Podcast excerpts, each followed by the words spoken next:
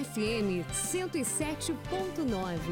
A universidade em sintonia com você.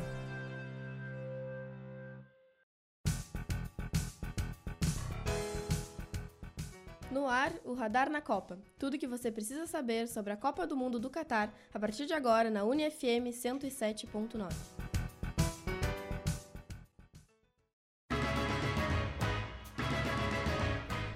Boa tarde, ouvintes da UniFM 107.9. Agora são 2 horas e 4 minutos, faz 31 graus em Santa Maria.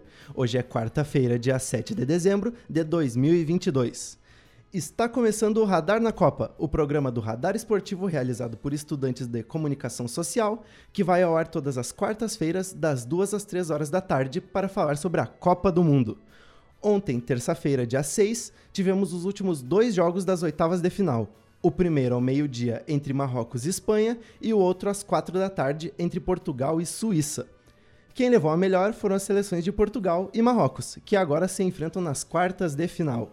Hoje é o nosso sétimo programa do Radar na Copa. Eu sou o Pedro Pereira e vou apresentar o programa de hoje. Na mesa tenho meus colegas Antônio Oliveira e Lucas Sena, que hoje debatem aqui comigo. Boa tarde, Antônio, tudo certo? Boa tarde, Pedro. Boa tarde, Lucas. Boa tarde aos nossos ouvintes mais uma semana aqui de Radar na Copa. Como tu falou, ontem a gente teve o encerramento das oitavas de final, então já vamos aí projetar esses confrontos das quartas e comentar um pouco sobre o que, que já aconteceu nessa Copa do Mundo. Beleza. E boa tarde para ti também, Lucas. Tudo bem contigo? Tudo bem, Pedro? Boa tarde. Boa tarde, Antônio. Boa tarde aos nossos ouvintes. Sempre bom estar aqui mais uma vez. Agora, já se encaminhando para o final da Copa do Mundo, restam pouquíssimos jogos para que a gente saiba quem será o campeão da Copa do Mundo Qatar. Certo, no programa de hoje vamos falar sobre os confrontos que tivemos nas oitavas e o que podemos esperar dos jogos das quartas de final. Para iniciar nossa conversa, vamos ouvir o Giro da Copa produzido por nosso colega Bruno Vargas. Ele nos conta algumas curiosidades sobre a Copa. É contigo, Bruno. Muito boa tarde a todos os nossos ouvintes do Radar Esportivo. Está começando mais um Giro da Copa, repleto de informações sobre o principal campeonato futebolístico de todos os tempos a Copa do Mundo. A fase mata-mata mal começou e a sua primeira etapa, as oitavas de final, já chegou ao fim. Mas durante seus jogos tivemos vários recordes sendo quebrados, jogadores se destacando, belos gols e muito mais. Na quinta-feira, dia 3, um dos maiores jogadores da história, Lionel Messi, entrou em campo e chegou à marca de mil partidas em sua carreira. Além disso, o camisa 10 marcou seu primeiro gol em mata-matas de Copa do Mundo e seu nono gol na competição, superando o também ídolo argentino Maradona e ficando apenas um gol atrás do atacante Batistuta, artilheiro da Argentina em Copas do Mundo. No domingo, dia 4, no confronto entre França e Polônia, recordes, isso, recordes no plural, foram quebrados por dois atacantes franceses. O camisa 9, Olivier Giroud, marcou um gol e se tornou o maior artilheiro da história da França, com 52 gols marcados em 117 partidas disputadas. Além de Giroud, o jovem Kylian Mbappé marcou duas vezes e ultrapassou o Rei Pelé em número de gols em Copas do Mundo feitos por um jogador de até 24 anos, virando o recordista neste quesito. O francês agora tem nove gols, enquanto Pelé marcou sete vezes. Faltando algumas semanas para encerrar o ano, Mbappé ainda se tornou o jogador com mais gols no mundo em 2022. Foram 52 bolas na rede em 52 jogos. O homem não para de marcar gol. Já no dia mais aclamado, mais esperado pelos brasileiros, dia em que tem Brasil em campo, tivemos uma substituição inusitada feita pelo técnico Tite. O goleiro reserva, o Everton, entrou nos minutos finais do jogo e tornou o Brasil a primeira seleção a utilizar todos os 26 convocados na Copa do Catar. Ainda sobre o Brasil, vale ressaltar que o país do futebol continua intacto como a seleção que mais marcou gols em Copas do Mundo, sendo 240 bolas na rede até aqui, e a seleção canarinha também se mantém como a única seleção a ganhar a competição cinco vezes. Isso porque a Alemanha, segunda colocada em ambos os quesitos, já está eliminada desta Copa. No outro confronto da segunda-feira, dia 5, tivemos a primeira disputa de pênaltis da Copa do Mundo.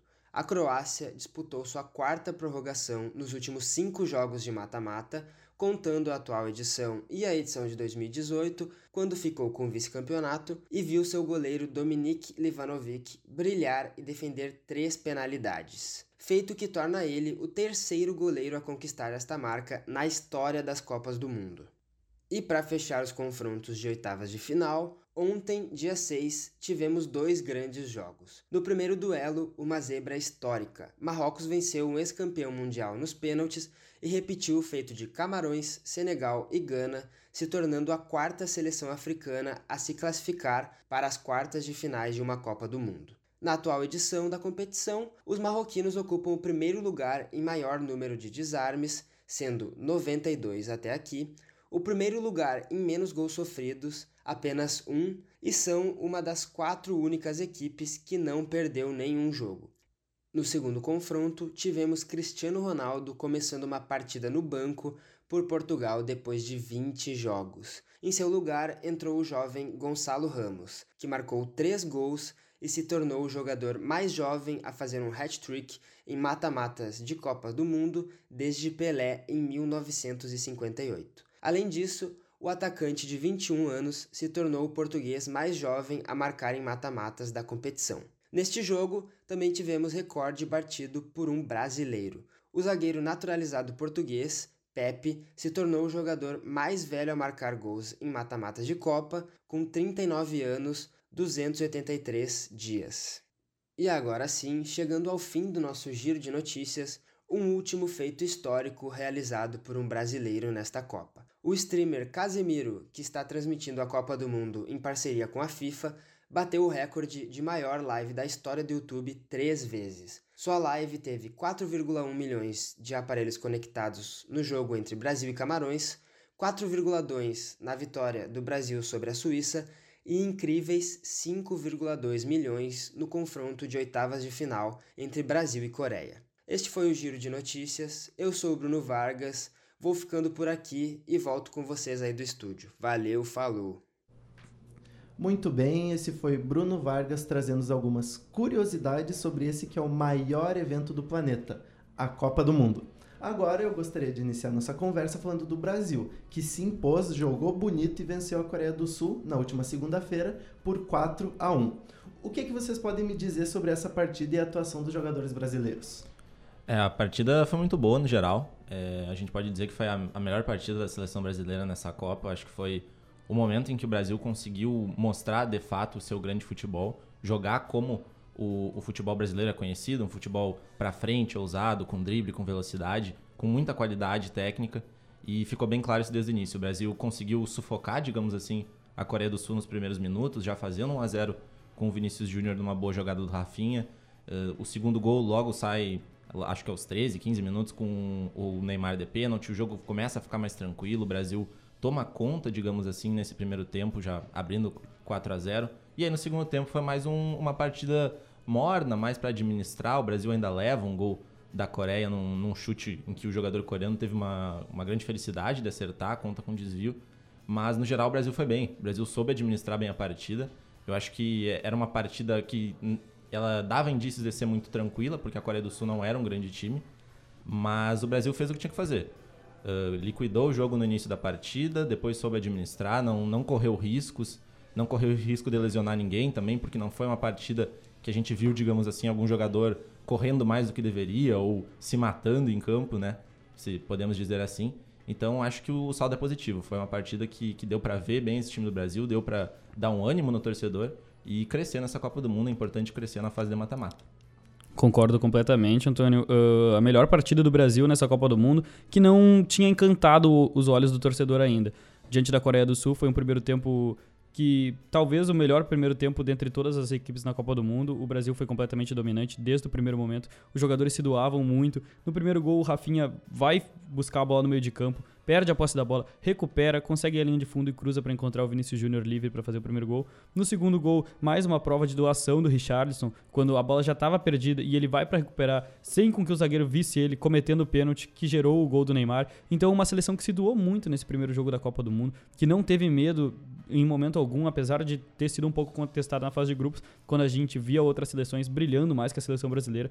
A seleção brasileira chega para a Copa do Mundo na, no momento ideal, chega nas oitavas de final, vencendo com propriedade a Coreia do Sul. Foi 4 a 1 mas poderia ter sido muito mais, porque no segundo tempo o Brasil tira o pé do jogo uh, após saber que a classificação estava conquistada. Então, queria destacar além disso outro ponto importante O Brasil jogando com tanta segurança que mais uma vez saiu de campo sem levar um cartão amarelo, que foi um problema muito grande pra gente na última Copa, quando o Casemiro foi suspenso com o segundo cartão nas oitavas de final e não pôde enfrentar a Bélgica. Mais uma vez o Brasil sai de campo sem levar nenhum cartão amarelo, dessa vez sem nenhuma lesão. Então o saldo é muito positivo dessas oitavas de final. O Brasil foi extremamente dominante, venceu por 4 a 0 no primeiro tempo e aí no segundo tempo uma extrema felicidade do meio-campista da Coreia do Sul que acertou um chutaço com dois desvios indefensável para o Alisson que sofreu seu primeiro gol na Copa. É, e é bem legal ver que o elenco brasileiro ele tem participado bastante o time todo tem, tem participado nas partidas. A gente viu na, nas primeiras rodadas, no, né, logo na estreia, um destaque para a galera ali mais da frente, Vinícius Júnior, Richarlison. Na segunda partida, o, os jogadores mais de defesa, como o Casemiro, como o Thiago Silva, o Marquinhos. E na partida contra a Coreia do Sul, dois jogadores que se destacaram muito e que não tinham aparecido tão bem ainda, o Alisson e o Rafinha. Né? O Alisson Uh, até porque nas partidas que atuou ele não foi muito exigido, então não houveram chutes a gol, o Alisson não pôde trabalhar, mas na partida contra a Coreia do Sul ele trabalhou bastante, foram três defesas difíceis, e o Rafinha foi bem contra a Coreia, né? ele não tinha ido bem contra a Suíça, não tinha ido bem contra a Sérvia, né? se mostrava muito nervoso, entrou meio nervoso também contra Camarões, nessa partida contra a Coreia ele estava mais seguro, e isso mostra, a gente consegue ver logo no primeiro lance, onde ele faz a jogada do gol do Vinícius Júnior. Depois ele ainda tenta bastante, ele chega muito ao ataque, pressionando. Foi um, um, jogador que criou muito e que até merecia um gol. Mas não, não aconteceu. O que importa é que a, a partida dele foi muito boa. Acho que ele se credencia aí mais uma vez para ser titular. Deve ser titular no próximo jogo contra a Croácia. Acho que ele tem mais recurso, digamos assim, que o Anthony. Apesar do Anthony ser um grande jogador também. E é aquela dor de cabeça positiva para o Tite, né? Tem boas opções ali para escolher.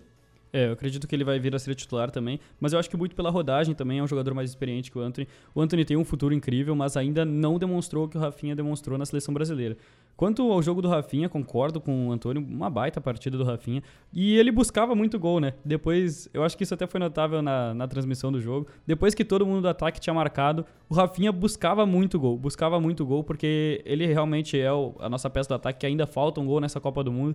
Mas não saiu, não tira o mérito da grande partida que ele fez. O Tite manteve ele até o final da partida, como se fosse um mérito para ele tentar buscar esse gol. Mas a vitória veio, o Rafinha atuou muito bem. Mas ainda um grande destaque desse jogo contra a Coreia do Sul, uh, o gol do Richarlison, né? Que sai mais uma vez de uma briga ali no, no meio de campo, que o Richarlison vence uh, disputando a bola de cabeça, e uma tabela entre os dois zagueiros na entrada da área adversária, o que é muito raro, mas demonstra toda a qualidade do nosso elenco, até mesmo na criação de jogadas, né? É uma tabela entre o Marquinhos e o Thiago Silva, que chega nos pés do Richardson dentro da área para completar o terceiro gol. Então, mais um destaque, até ofensivamente, nossos zagueiros vão bem, uh, como todo o time da seleção brasileira. Além disso que vocês falaram, uma situação interessante que aconteceu nesse jogo foi que o Tite deu oportunidade para que os 26 convocados jogassem na Copa. Com a entrada do goleiro o Everton no lugar do Alisson, essa foi a primeira vez que 100% de uma seleção brasileira convocada entrou em campo. Alguns jornalistas criticaram essa atitude de colocar o terceiro goleiro para jogar como se fosse uma espécie de menosprezo à Coreia do Sul. O que, que vocês acharam dessa atitude? Bom, uh, para começar, eu particularmente já tinha pedido que o Tite colocasse o Everton na partida diante de Camarões, quando o Brasil já estava classificado, estava um 0 a 0 morno. Tá certo que o Brasil veio a ser derrotado nos últimos minutos, mas já tinha entrado todo o elenco e faltava só o Everton. Primeiro, eu não vejo como desrespeito você colocar o terceiro goleiro numa seleção como a seleção brasileira. Todos os convocados da seleção brasileira poderiam estar atuando por diversas seleções da Copa do Mundo. Então, ser o terceiro goleiro da seleção brasileira jamais vai ser um demérito se tratando da potência futebolística que é a seleção brasileira uh, jamais vai ser um demérito o terceiro goleiro estar em campo diante da Coreia do Sul. Uh, o jogo estava ganho? Tava ganho, mas é uma oportunidade. O que vai ficar na memória do torcedor e principalmente do Everton é que o Tite oportunizou todos os jogadores e principalmente na mente do Everton que ele pôde jogar uma Copa do Mundo. Uh, é muito especial. Quantas vezes a gente vê jogadores que vão para a Copa do Mundo a passeio? Hoje, no Brasil, todos os jogadores que foram para a Copa pisaram em campo. Tá certo que o Everton jogou ali seus 12, 13 minutos, mas para ele vai ser algo que vai ser memorável para sempre. E para o Tite, como gestor de elenco, como professor, é algo inestimável. É poucos treinadores que teriam a capacidade de fazer o que ele fez. É, eu, eu concordo muito com o Lucas, eu não, não vejo como menosprezo, não. Eu acho que foi uma, uma atitude muito legal da parte do Tite, ele tem esse lado humano muito forte e é bem interessante, como ele falou. O, o que fica é que o, o time da seleção brasileira, até se ganhar a Copa do Mundo, pode dizer que todo mundo entrou em campo e isso é uma coisa muito legal. Todo mundo participou, de certa forma, da, da competição. E, e fica muito pro Everton isso. O Everton, que é um goleiro que tem um sucesso muito grande aqui no futebol brasileiro, mas acabou tendo, digamos assim, essa, essa infelicidade de ter, de ter que jogar na mesma época que Alisson e Ederson, que são unanimidades na posição. Então ele não ia jogar, não ia ter oportunidade pro Everton. Então é muito legal ele ter essa oportunidade, ter essa chance. Não vejo como menosprezo, até pela circunstância do jogo, o jogo já estava ganho, então não era uma ideia assim de, ok, vamos menosprezar a Coreia, era mais, vamos dar uma oportunidade para ele, o jogo tá tranquilo, vamos dar uma oportunidade para o Everton jogar, para ele ter essa experiência, para ele colocar isso no currículo dele e para ter essa imagem, né? Imagem de que o time está todo unido. São 26 jogadores, mas todo mundo ali tem condições de entrar, tem condições de jogar e tem condições de participar. E outra, pro Everton, você é convocado para uma Copa do Mundo. Tem Alisson e Ederson. Dois goleiros do top 5 mundial. Jamais vai passar pela tua cabeça que tu vai entrar em campo. Porque caso venha um a lesionar, ainda tem um jogador do auge do nível mundial na tua frente. E o Everton, goleiro bicampeão de Libertadores, campeão brasileiro, campeão da Copa do Brasil.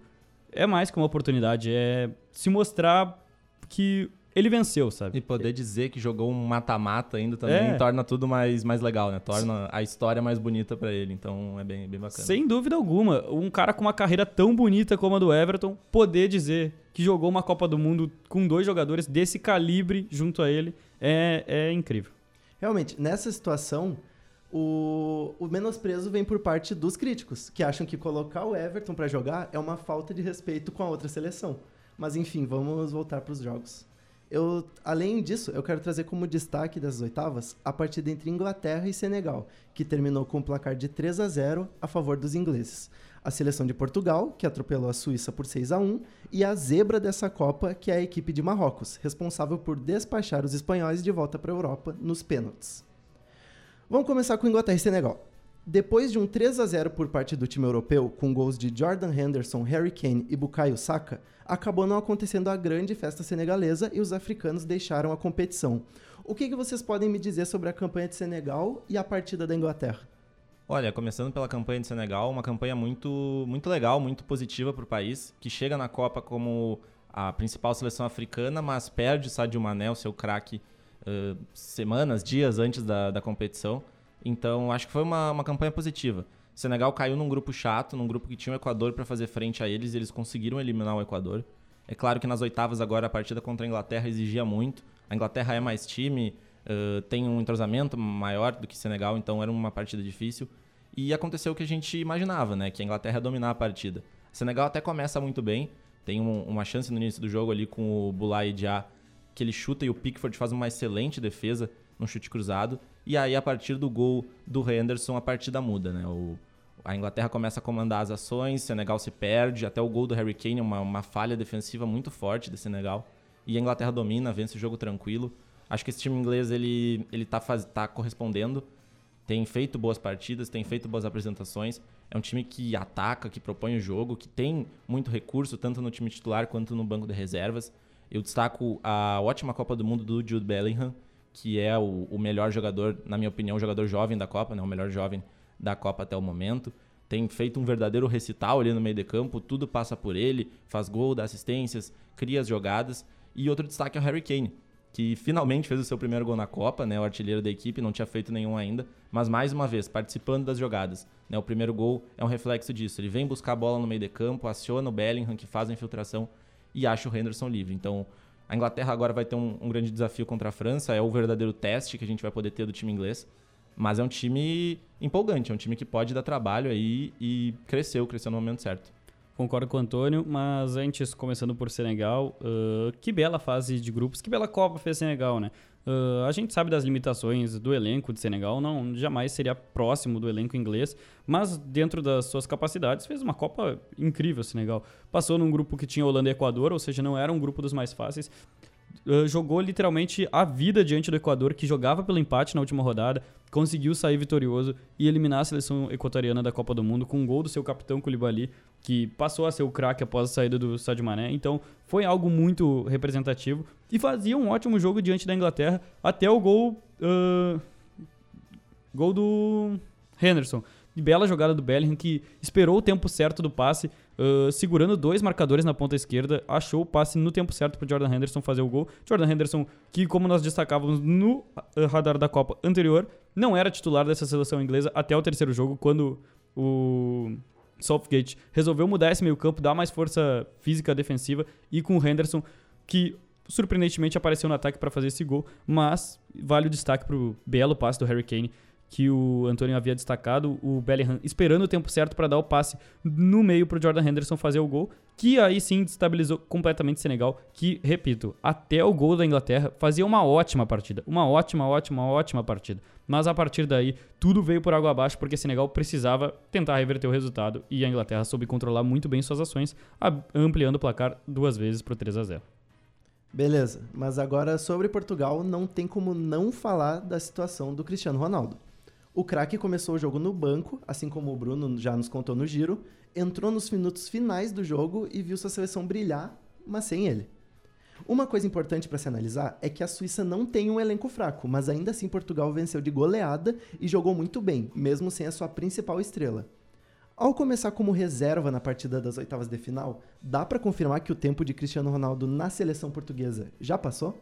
Olha, essa é uma pergunta muito difícil, Pedro, muito, muito difícil. Porque se tratando de Cristiano Ronaldo, a gente está tratando de um cara que é campeão por onde passou, cinco vezes melhor do mundo. Mas, de fato, o momento da seleção portuguesa vem de muitos jovens garotos, é uma safra maravilhosa da seleção portuguesa e principalmente ofensivamente falando, né? A gente até citou bastante ontem quando assistiu o jogo que Cristiano Ronaldo não estava em campo, não estava o João Cancelo em campo, não estava o Rafael Leão em campo, que na teoria seriam os três melhores jogadores de Portugal junto ali com o Bruno Fernandes. Então, Cara, era uma escalação contestável, mas quando entrou em campo a equipe funcionou como nunca. Uh, a gente não tinha visto o Portugal ter uma atuação grande nessa Copa do Mundo. Tá certo que jogou muito bem contra o Uruguai, mas vale aí o destaque individual do Bruno Fernandes, que fez a partida da vida dele, uma das melhores partidas que ele já fez.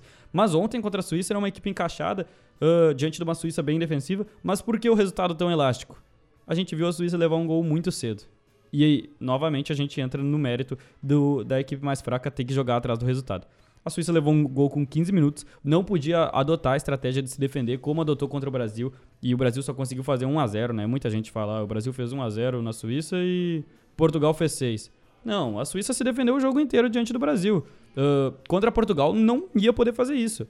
Levou um gol com 17 minutos, pô, vai ter que jogar, senão vai ser eliminado e acabou virando o que foi. Mas, claro, muito da qualidade técnica de Portugal e principalmente do cara que entrou no lugar do Cristiano Ronaldo, Gonzalo Ramos, que fez um primeiro gol uh, incrível, um chute de rara felicidade para qualquer atacante. E depois veio a fazer um hat-trick raríssimo em Copa do Mundo, mais ainda em mata-mata. Mas veremos. Eu acho que o Cristiano Ronaldo ainda volta nessa Copa do Mundo para se titular de Portugal.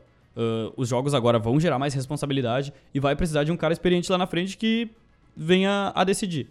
Mas a geração de, Portugal é muito boa e talvez o tempo de Cristiano Ronaldo já tenha se esgotado na seleção. É muito complicado falar sobre o fim do Cristiano Ronaldo, porque até, até falando né, de um grande jogador, a gente fala de um cara que se cuida muito, que treina muito, que tem um, um físico muito além do que a gente imagina para a idade dele. Mas o que a gente pode chegar de conclusão é que o time não depende mais do Cristiano Ronaldo. Isso, isso é um fato e ontem ficou comprovado, né? Para quem tinha dúvidas, a partida de ontem foi a grande prova. Portugal foi muito bem, ficou claro que foi a melhor partida de Portugal uh, na Copa, e aí acho que não, não entra no mérito de culpar o Cristiano Ronaldo ou não, até porque ele é um acréscimo muito grande ao time, mas a organização da, da seleção portuguesa ontem foi, foi muito boa, foi muito bem arquitetada, digamos assim, pelo Fernando Santos. No, gente, o Lucas comentou uh, agora há pouco, a gente ontem quando viu que o, o Cristiano não ia jogar, se falou muito do Rafael Leão, que eu confesso que eu não entendo porque é reserva nesse time, porque é um dos melhores do, do elenco. E quando sai a escalação do Gonçalo Ramos, todo mundo fica surpreso, porque apesar da boa temporada do Gonçalo Ramos, é um jogador muito jovem. E é um jogador que ele surge na seleção há pouco tempo. Antes da Copa, ele tinha sido convocado para um, um, jogo de Nations League, se eu não me engano, um amistoso. Ele tinha pouca rodagem na seleção. E agora na Copa ele começa a entrar, entra um pouquinho ali, um pouquinho ali, e bum, começa ontem a partida e deu conta do recado. São três gols onde ele mostra muito recurso, né? O primeiro com um chute perfeito, digamos assim. O segundo, uma, uma técnica de posicionamento ali muito, muito bem executada. E o terceiro, a categoria encobrindo o goleiro. É, o time de Portugal encantou ontem, acho que a gente pode dizer isso. mostrou o, o, futebol que se espera desse time, cheio de, de, jogadores qualificados, com Bruno Fernandes no meio, João Félix participando muito bem da partida, dando duas assistências, o próprio Rafael Guerreiro, que entra no lugar do Nuno Mendes, que acabou se lesionando e, e deixou a Copa. E a equipe portuguesa vem forte, é um time que pode incomodar o Brasil. E assim, fica essa dor de cabeça agora na cabeça do Fernando Santos, né? Porque como é que vai bancar, digamos assim, agora o Gonçalo Ramos? Ele fez três gols, não tem como voltar ele para o banco de reserva e vamos ver o que, que vai acontecer. O que mais me surpreende de Portugal, né? Uma geração tão boa. Eles perdem o Nuno Mendes e o treinador traz do banco o Rafael Guerreiro, que entra no jogo, faz gol. Tem o Diogo Dalot na outra lateral, que dá assistência para gol. E você tem o João Cancelo no banco. Que para muitos. Que pode jogar nas duas. Que pode jogar nas duas e para muitos é o melhor lateral do mundo. Então o que, que é isso? A geração de Portugal é muito boa e, como disse o Antônio, não é mais dependente de Cristiano Ronaldo. Perfeito. Agora falando sobre o irmão ibérico de Portugal, a Espanha chegou prometendo muito. O técnico mesmo disse que a equipe jogava o melhor futebol da Copa e que não havia nenhum outro elenco que jogasse mais bonito. No final das contas, os espanhóis acabaram sendo eliminados nos pênaltis para a surpreendente seleção de Marrocos, que, diga-se de passagem, vem fazendo uma bela Copa do Mundo até aqui, se impondo entre os adversários e terminando a fase de grupos em primeiro lugar. Como que vocês analisam essa equipe de Marrocos? É, eu, eu acho que a Espanha iludiu todo mundo com aquele primeiro, primeiro jogo, né? 7 a 0 na Costa Rica, se imaginava muita coisa, inclusive acho que o, o técnico espanhol também se iludiu. E, bom, a campanha de Marrocos ela é histórica, né? É uma campanha muito bonita porque se iguala aos recordes de Camarões em 90, Senegal em 2002 e Gana em 2010, como a melhor campanha de uma seleção africana na Copa do Mundo. E é muito legal a gente ver, por exemplo, um país árabe chegando tão longe, né? Um recorde para, para países árabes. Então, a Copa que geralmente todo mundo fala que é um, um confronto entre europeus e Brasil e Argentina, bom, tem Marrocos agora, e Marrocos pode incomodar. Fez uma partida muito organizada ontem. Se fala muito, né? Um, um certo preconceito que se tem com, com seleções africanas que, que criou, criou, digamos assim, um estigma de que são seleções mais uh, de imposição física, correria, não tem muita organização tática. E quem viu os jogos dessas seleções, e principalmente de Marrocos, viu uma organização tática muito forte. Marrocos entendeu essas limitações diante da Espanha. Óbvio que a Espanha era mais time, tinha mais recurso, mas Marrocos entendeu isso. Soube defender, soube atacar quando podia atacar e soube lidar com a partida. Vai para os pênaltis muito mais tranquilo que a Espanha. A gente viu isso, não é, não é à toa que a Espanha errou todos os pênaltis e Marrocos liquidou ali a, a decisão de forma rápida.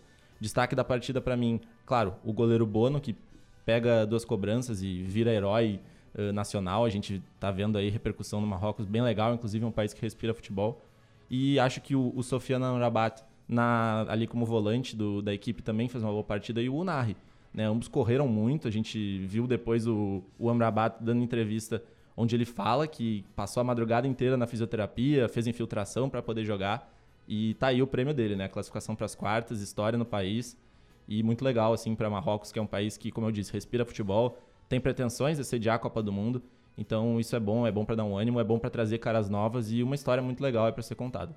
Sem dúvida nenhuma. Uh, a gente sempre fica feliz, né, quando uh, alguém que a gente não espera nos surpreende. E foi o caso de Marrocos, né? Marrocos já tinha feito uma fase de grupos que para muitos era perfeita.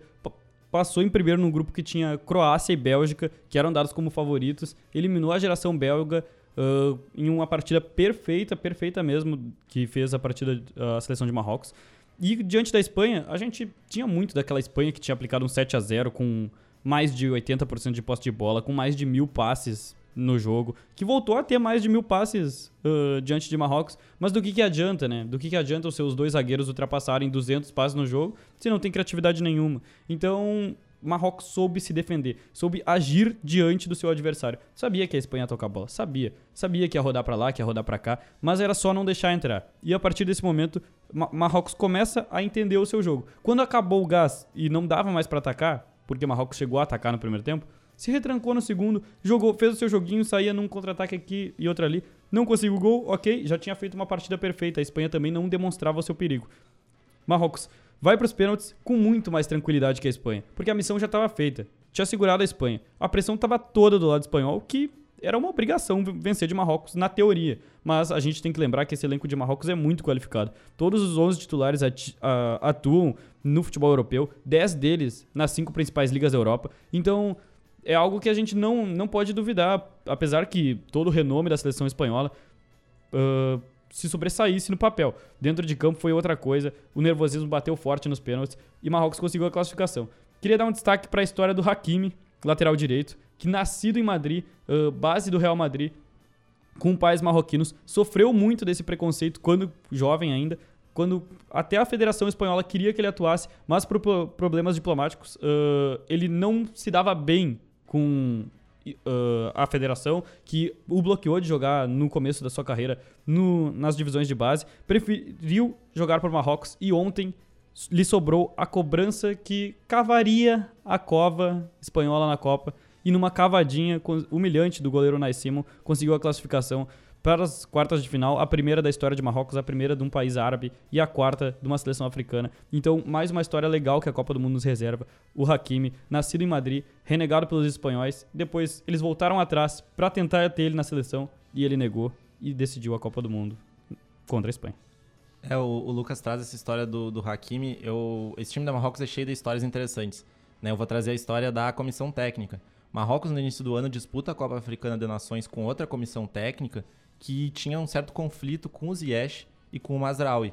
E os dois jogadores não foram convocados, né? São dois dos principais jogadores da equipe. Não foram convocados para a Copa Africana de Nações, onde o Marrocos é eliminado nas quartas de final e após a competição se gerou muito esse debate. Quem está certo, né? O, os jogadores ou o treinador? Bom, a, a Federação Marroquina ela opta por trocar de, de treinador. Traz então o, o Walid que foi campeão recentemente da Liga dos Campeões Africana com o Idade Casablanca, time de, de Marrocos.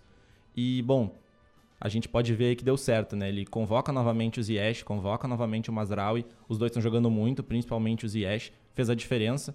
E aí a gente pode ver que a decisão foi executada da melhor forma, podemos dizer assim. Agora são 2 horas e 35 minutos, faz 32 graus em Santa Maria. Já é do conhecimento do nosso ouvinte que em todo o programa a gente traz uma campanha histórica de uma seleção em Copas do Mundo. Hoje, nosso colega José Perotti nos relembra o que fez a Croácia no Mundial de 1998. É contigo, José.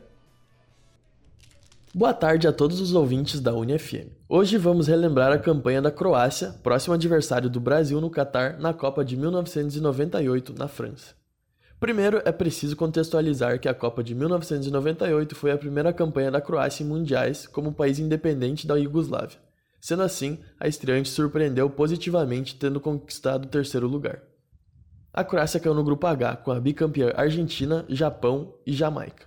A estreia croata na Copa já contou com vitória sobre a seleção jamaicana com o placar de 3 a 1.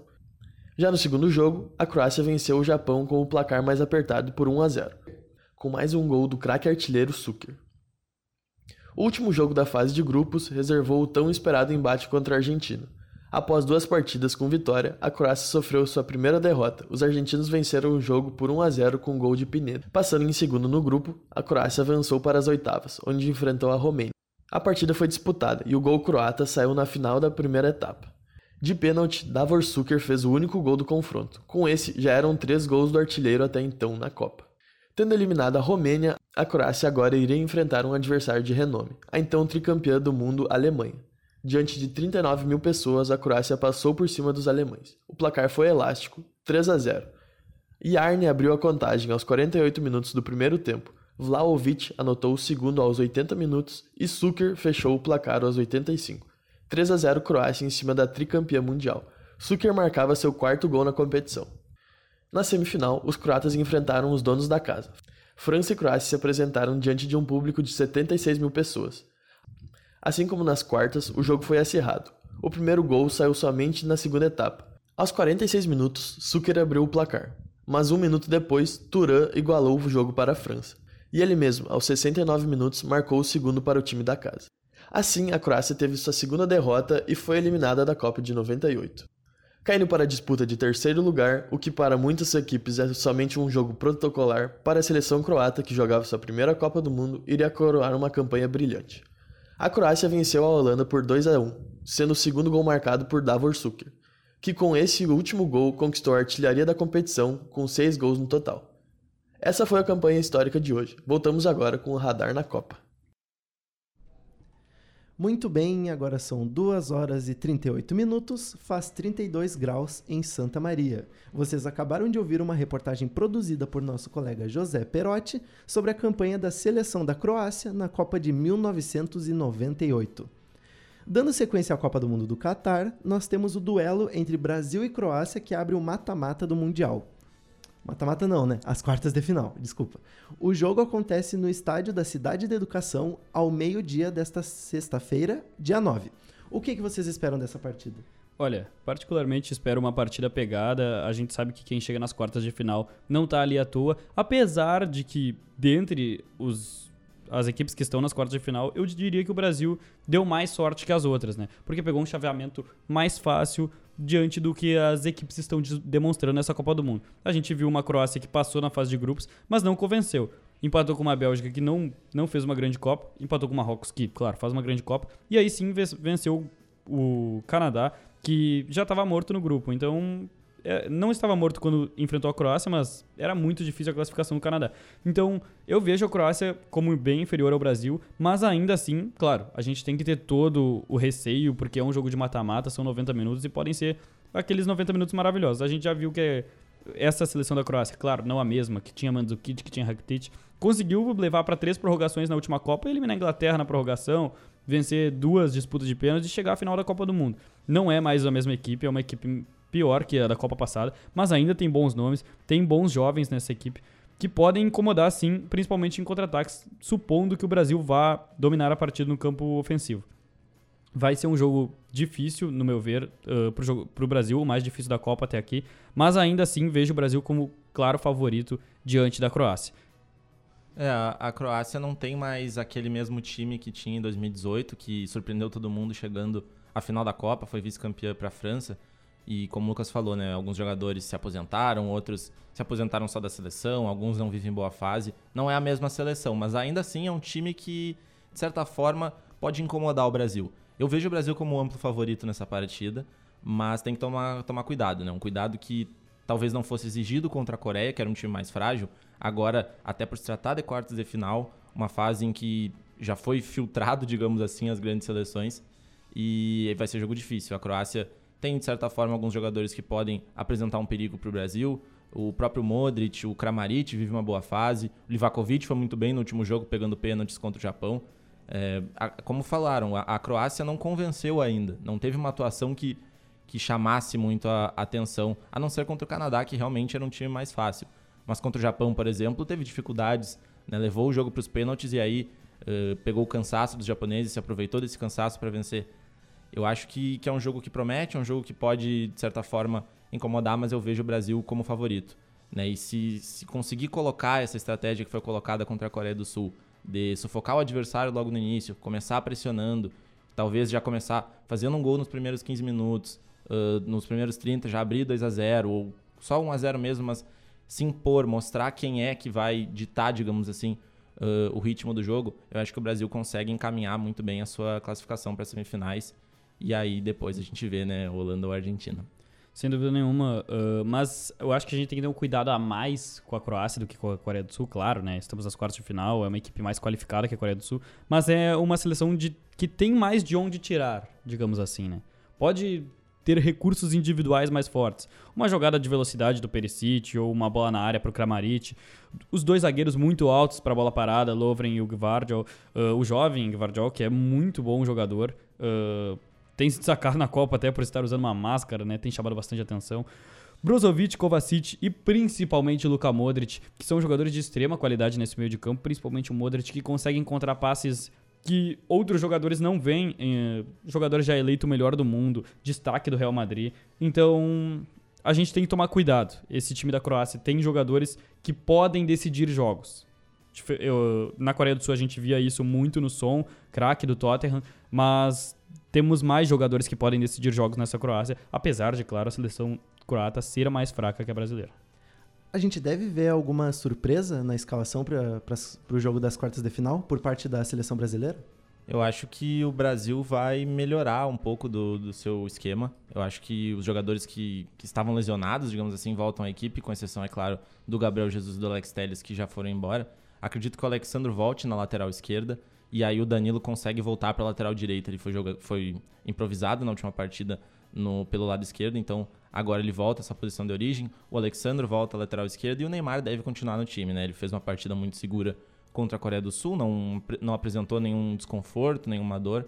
Eu acho que o time vem completo, digamos assim, né? O mesmo time que estreou contra a Sérvia deve estar em campo aí contra a Croácia. Eu concordo. O Alexandro estando 100% ou até uns 90%, 80%, vai a campo porque utilizar o Danilo na lateral direita não que seja prejudicial, mas tira ele da sua função principal e tem que improvisar um zagueiro na lateral direita. Então, o Alexandro tendo condição de jogo, ele volta para campo e o Brasil vai jogar da mesma forma que jogou na estreia. Beleza, no mesmo dia, a Argentina enfrenta a Holanda às 4 horas da tarde no Estádio Nacional de Lusail. Quais os, quais os palpites de vocês para essa partida, que deve ser uma das mais disputadas das quartas de final? Olha, eu vejo. Eu vejo um, a, talvez a melhor partida da, das quartas de final até aqui. A Argentina que não jogou tudo que podia nessa Copa do Mundo. A gente já viu uma Argentina melhor que essa. Como que aplicou 3 a 0 na Itália, em Wembley, no final da Supercopa. Uh, mas ainda assim a Argentina, né? A Argentina de Lionel Messi, a Argentina de William Álvares, de Enzo Fernandes, jogadores jovens que vêm se destacando nessa seleção. A Argentina fortíssima. Mas do outro lado tem uma Holanda que, do meu ver, já mostrou mais que a Argentina nos mata-matas. A Argentina fez um bom jogo diante da Austrália? Fez um bom jogo, se classificou, mas pegava um adversário mais fraco e não demonstrou tudo que a Holanda demonstrou. A Holanda jogou contra os Estados Unidos, que surpreendeu um pouco nessa Copa do Mundo e soube jogar com muita responsabilidade, com tranquilidade e, claro, destaque mais uma vez para o Cody Gagpo, que é um jovem sensação. Para mim, junto com o Jude Bellingham, uh, são os destaques jovens dessa Copa do Mundo. Eles têm decidido por suas seleções, mas ainda assim, Holanda se mostrando melhor na Copa do Mundo, mas a Argentina favorita. A Argentina tem mais de onde tirar. Tem Lionel Messi, tem jovens que podem decidir as partidas. Eu fico com a Argentina classificada, mas vai ser um jogaço. É, Holanda e Argentina sempre é muito interessante, até pela parte histórica, né? Se enfrentaram em 74 com vitória da Holanda, a final de 78 com vitória da Argentina, daí a gente vem no final da década de 90 e 98 com aquele gol histórico do Dennis Bergkamp, 2006 com empate em 0 a 0 e recentemente em 2014 na semifinal no 0 a 0 em que a Argentina vence nos pênaltis. É sempre um jogo muito bom e um jogo muito pegado, e eu acho que dessa vez não vai ser diferente. Como o Lucas falou, a Argentina ainda não mostrou o que pode mostrar, mas é um time que vence. É um time que está ali e que vai incomodar e que cresce nessas fases mais importantes. Ah, as campanhas da, vitoriosas da Argentina não foram campanhas brilhantes, digamos assim. Foi, a Argentina nunca foi esse time que vencia goleando, que vencia encantando muito era um time que ganhava na base do esforço. Né? E é claro, com um, craque diferenciado no time que hoje é o Messi. E é como falaram, não dá para duvidar do Lionel Messi. Acho que as mexidas que o Scaloni fez no time são muito interessantes, até a chegada do Enzo Fernandes e do Julian Álvares, o próprio McAllister no meio de campo.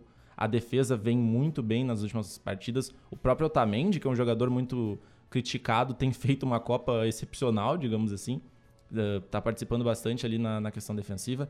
E eu acho que a Argentina é favorita. Mas não dá para tirar o olho da Holanda. A Holanda fez uma fase de grupos uh, morna, né? Sem apresentar aquele futebol que se esperava. Se esperava que fosse sobrar no grupo e realmente termina em primeiro, mas não sobrou, digamos assim. E nas oitavas já consegue uma partida muito melhor contra os Estados Unidos. E aí eu destaco a presença dos alas, que foi muito mais forte nessa partida. O próprio Denzel Dumfries, ele faz, digamos assim, a melhor partida dele na Copa do Mundo. E é um jogador que ele participa muito de ações ofensivas. Então, dar espaço para o Dumfries, que esse espaço não foi dado nas primeiras partidas, é sempre um perigo, porque é o jogador que pode definir o jogo. O, o Lucas falou do Cody Hakpo, que é o melhor jogador da Holanda nessa Copa, mas não dá para ele decidir tudo sozinho, né? Então precisa de companheiros junto. E o Dumfries fez isso muito bem. Os dois primeiros gols são com assistência dele e o terceiro é com assistência e o terceiro é marcado por ele. Já o Blind na outra ala dá uma assistência, faz um gol. Então essas alas uh, da seleção holandesa são muito perigosas. Se a Argentina quiser passar, precisa neutralizar isso e aí, né, neutralizar também outros jogadores, mas principalmente essa questão dos lados do campo. Para começar o segundo dia de quartas de final, nós temos o confronto entre Portugal e Marrocos no estádio Alto Mama ao meio-dia. Será que a seleção marroquina vai cometer o crime mais uma vez, mas agora para cima dos portugueses? Bom, uh, a seleção marroquina passando de Portugal, né, se torna a primeira seleção africana a chegar nas semifinais. A gente já viu Gana chegar muito próximo, Camarões chegar muito próximo, Senegal chegar muito próximo, mas nunca aconteceu, né? Então, sim, se acontecesse seria um crime, seria uma zebra, né, como a gente chama no mundo do futebol. Mas vai ser um jogaço. Mais uma vez, essa seleção marroquina não é ruim. Tem jogadores que atuam no mais alto nível da Europa. Tem jogadores de alto nível. Então, a gente sabe que é besteira equiparar com outros jogos? Pode até ser. Mas essa seleção marroquina já passou por Espanha, que no papel seja, é tão forte quanto Portugal. Já ganhou da Bélgica, que no papel pode ser tão forte quanto Portugal. Empatou com a Croácia, que no papel pode ser tão forte quanto Portugal. Então a gente não pode duvidar dessa seleção de Marrocos. Mas é claro, Portugal vem da melhor partida na Copa do Mundo e talvez a melhor partida nas últimas três Copas do Mundo. Então, não, não se pode duvidar do que Portugal pode fazer numa defesa mais frágil, uh, tecnicamente, mas que na Copa está muito organizada. Portugal fez seis gols no último jogo, tudo bem. Marrocos sofreu só um na Copa do Mundo inteira. Então, pode ser algo a se destacar dessa seleção marroquina essa ótima defesa, porque a gente já imagina, Portugal vai vir para cima, Portugal vai atacar Marrocos, mas aí tem que abrir o olho com os contra-ataques, porque vai ter um jogador de extrema classe que é o Ziyech lançando bola para atacantes que podem decidir como é o Enesiri. Uh, Portugal vem para cima, mas Marrocos tem tudo para tentar se defender a partida inteira.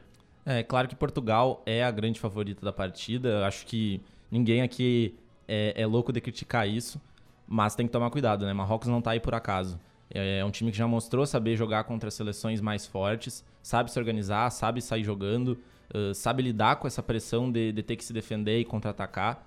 O próprio Ziyech é um jogador que faz isso muito bem e tem se destacado, tem chamado a responsabilidade para ele. O Hakimi na lateral direita também são os, os principais jogadores desse time. E um meio de campo, uma zaga que corre para todo mundo, que defende muito bem. É um time que está muito bem entrosado e vem de um momento muito bom.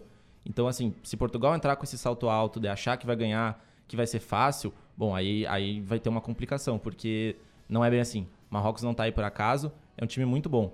Agora, é claro, o favoritismo é de Portugal. Fica essa dúvida de como o Fernando Santos vai, vai armar o time, porque, como eu falei antes, é muito complicado colocar o Gonçalo Ramos agora no banco de reserva.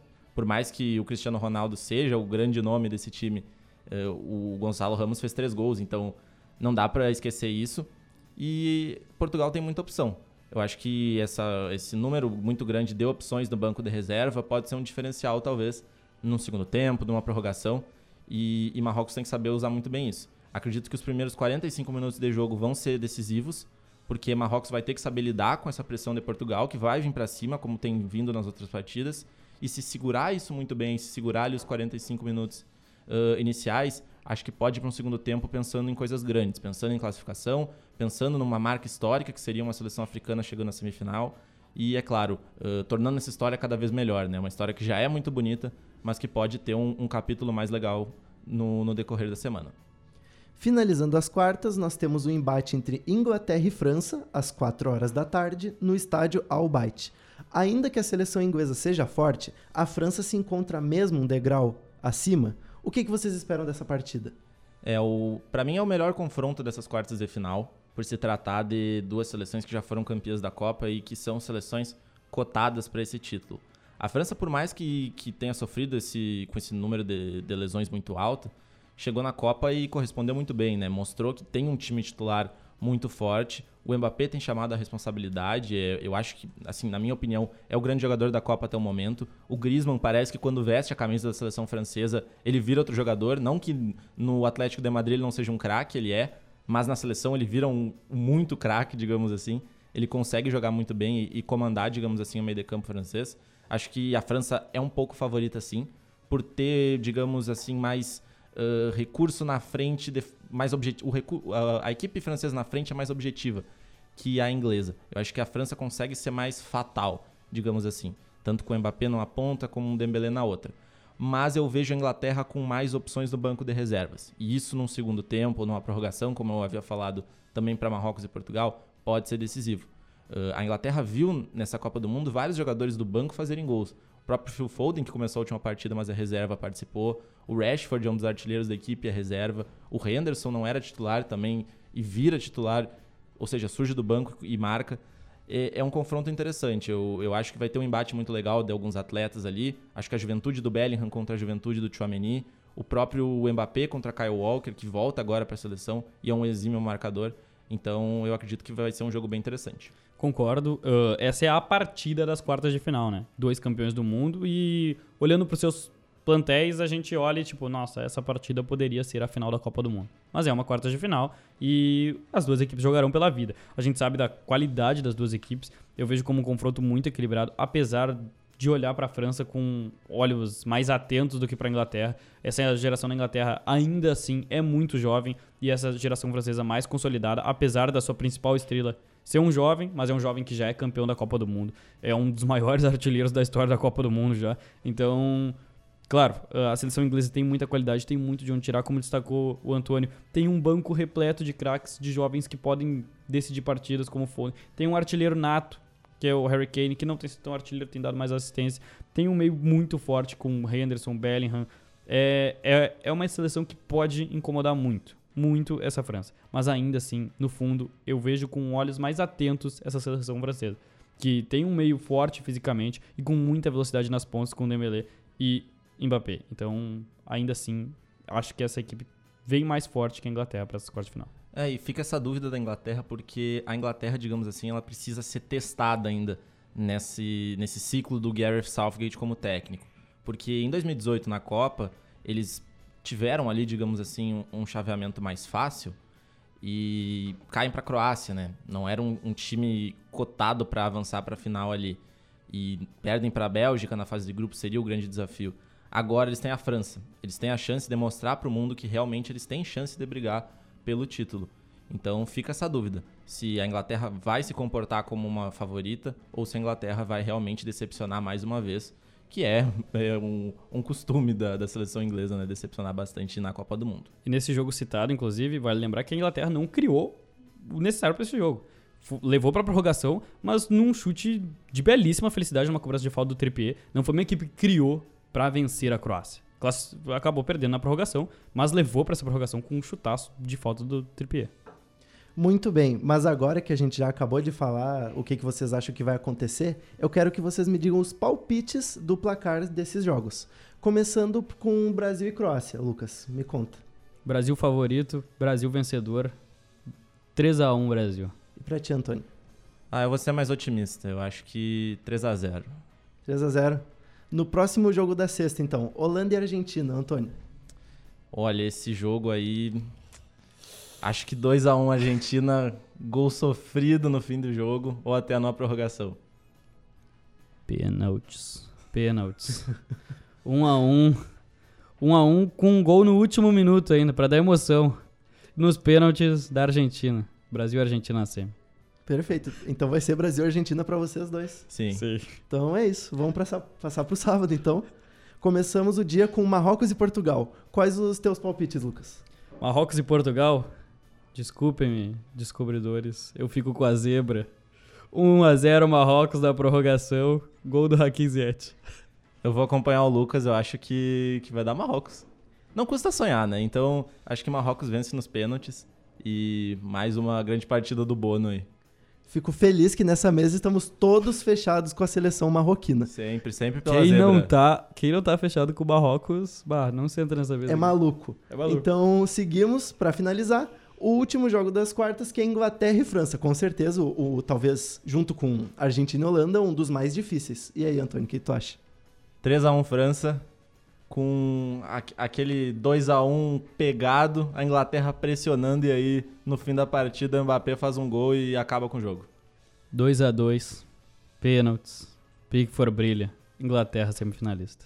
Gostou dos pênaltis, hein? Gostei, gostei. Quem não gosta, né? Quando não é a gente não, jogando. Quando não é a gente é ótimo. Perfeito, então. Tem muita Copa do Mundo pela frente ainda. Nós, por outro lado, vamos ficando por aqui. Mas antes, um lembrete. Siga nossas redes sociais no Twitter, arroba radarufsm e no Instagram, arroba radaresportivo.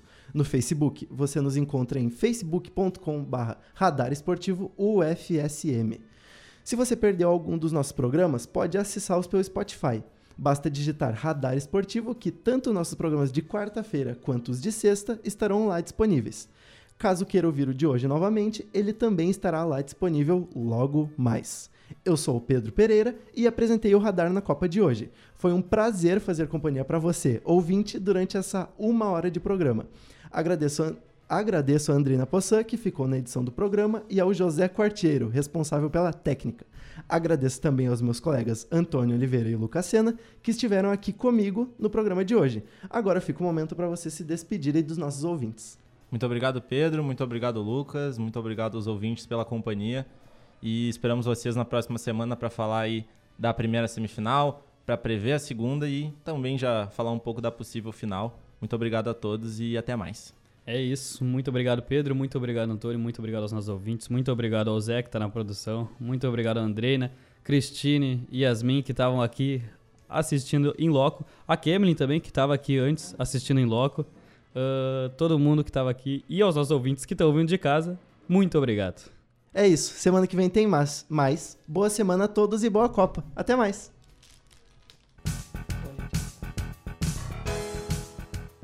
Você acabou de ouvir o Radar na Copa, programa produzido e apresentado por alunos do curso de Comunicação Social da UFSM e orientado pela professora Viviane Borelli.